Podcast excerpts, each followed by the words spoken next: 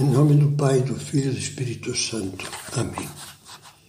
Vinde, Espírito Santo, enchei os corações dos vossos fiéis e acendei neles o fogo do vosso amor. Enviai o vosso Espírito e tudo será criado, e renovareis a face da terra. Estávamos meditando na fidelidade da Monse ao seu programa espiritual diário, intenso, em que procuria, procurava ir pontilhando o dia de momentos de intimidade com Deus para nunca de estar, deixar, perdão, deixar de estar junto dele. Dessa vida de oração, dessa luta por procurar uma união cada dia maior com Deus, provinham as forças que ela tinha para abraçar a vontade divina, a doença, a dor e a morte. E para, não digo aceitar, mas amar de todo o coração a cruz que Cristo lhe oferecia para tê-la junto dele no sofrimento salvador do mundo. Daí a alegria. Que bem entendeu, vivendo-as, as palavras mil vezes repetidas por São José Maria. A alegria do cristão tem as suas raízes em forma de cruz. Com palavras do mesmo santo, que meditava sobretudo no livro Caminho, Monse repetia: Jesus, Jesus, o que tu quiseres, eu o amo. Daí vinham a serenidade e a paz profunda e o constante sorriso, sorriso que deixavam desnorteadas as pessoas. Uma grande amiga de Monse, Rosa Maria Pantaleoni, lembra que entre o dia 2 de julho e, o dia 13 de agosto de 1958 acompanhou em várias das 30 sessões de radioterapia a Monse, essas sessões duras a que ia sendo submetida. E ela escreveu como testemunho: Quando íamos a essas sessões, todas as enfermeiras perguntavam-lhe o que tinha, mas ele mudava logo de conversa e acabava perguntando pelas coisas delas. Fez-se muito amiga de uma enfermeira. Soube que aquela moça gostava de desenhar e ficaram falando dos desenhos e dos problemas da outra. Às vezes, quando terminávamos, a enfermeira me dizia: Como é simpática, alegre e carinhosa esta menina. Mas nunca fico sabendo se a perna está lhe doendo ou não. Você sabe? Eu lhe respondia: Eu também não sei. Porém, doía, e doía muito. A própria Rosa Maria contará que, no momento de lhe fazer os curativos, sofria uma barbaridade oferecia pelos outros essa dor. Ela sempre sofria pelos outros. Tudo oferecia pela felicidade dos outros, a felicidade que, como ela bem sabia, só se encontra junto de Deus. Nesse contexto, pode-se avaliar o caráter significativo do seguinte detalhe.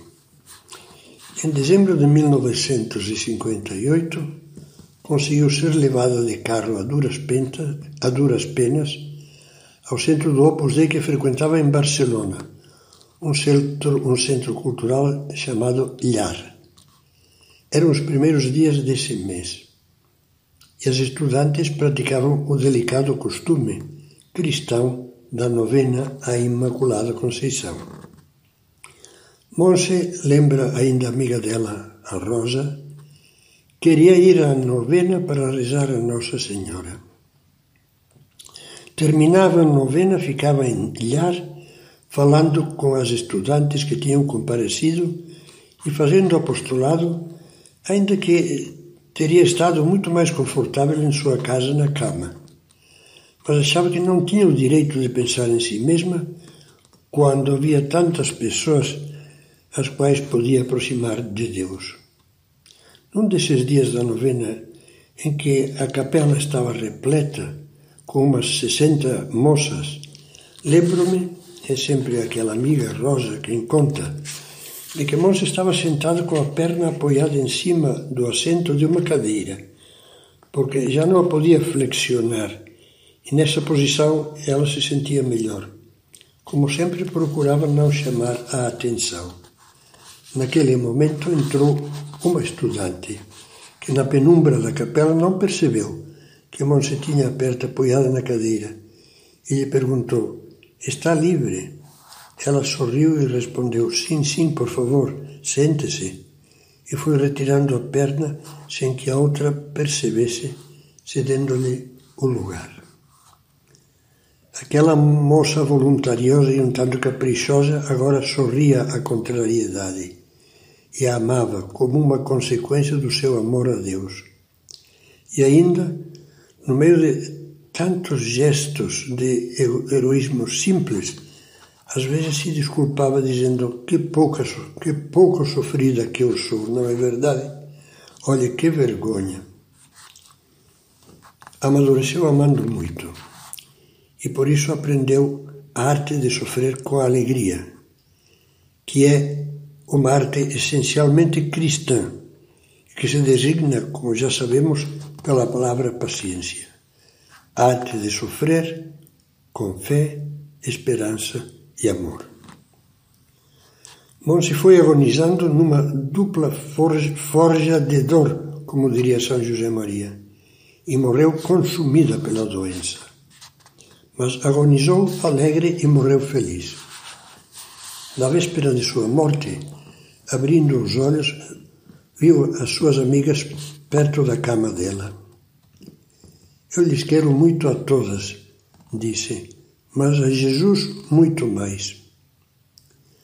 Passou as últimas horas daquela quinta-feira santa apertando estreitamente o seu crucifixo, dizendo com voz quase inaudível a Nossa Senhora: Mãezinha, quanto te amo!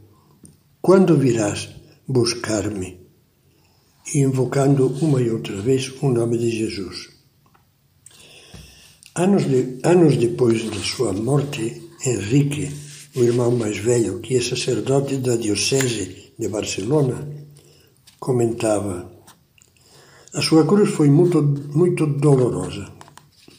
Às vezes me comentam, quando a recordam tão alegre e feliz, que ela sentia até gosto no meio da dor. Não, isso não é verdade. Falar, falar assim poderia soar a masoquismo, porque aquilo não era uma dor convertida em gosto era uma dor convertida em amor e em luta para poder continuar a ser fiel a si mesma, a nós e a Deus. Mas continuava a ser uma dor que a dilacerava, que a desfazia. Sofri, eu o vi, sofreu, perdão, eu o vi tremendamente. Mas era uma luta enamorada no meio da dor para encontrar Cristo crucificado. Eu repetiria estas palavras do, do, do sacerdote irmão da Monse.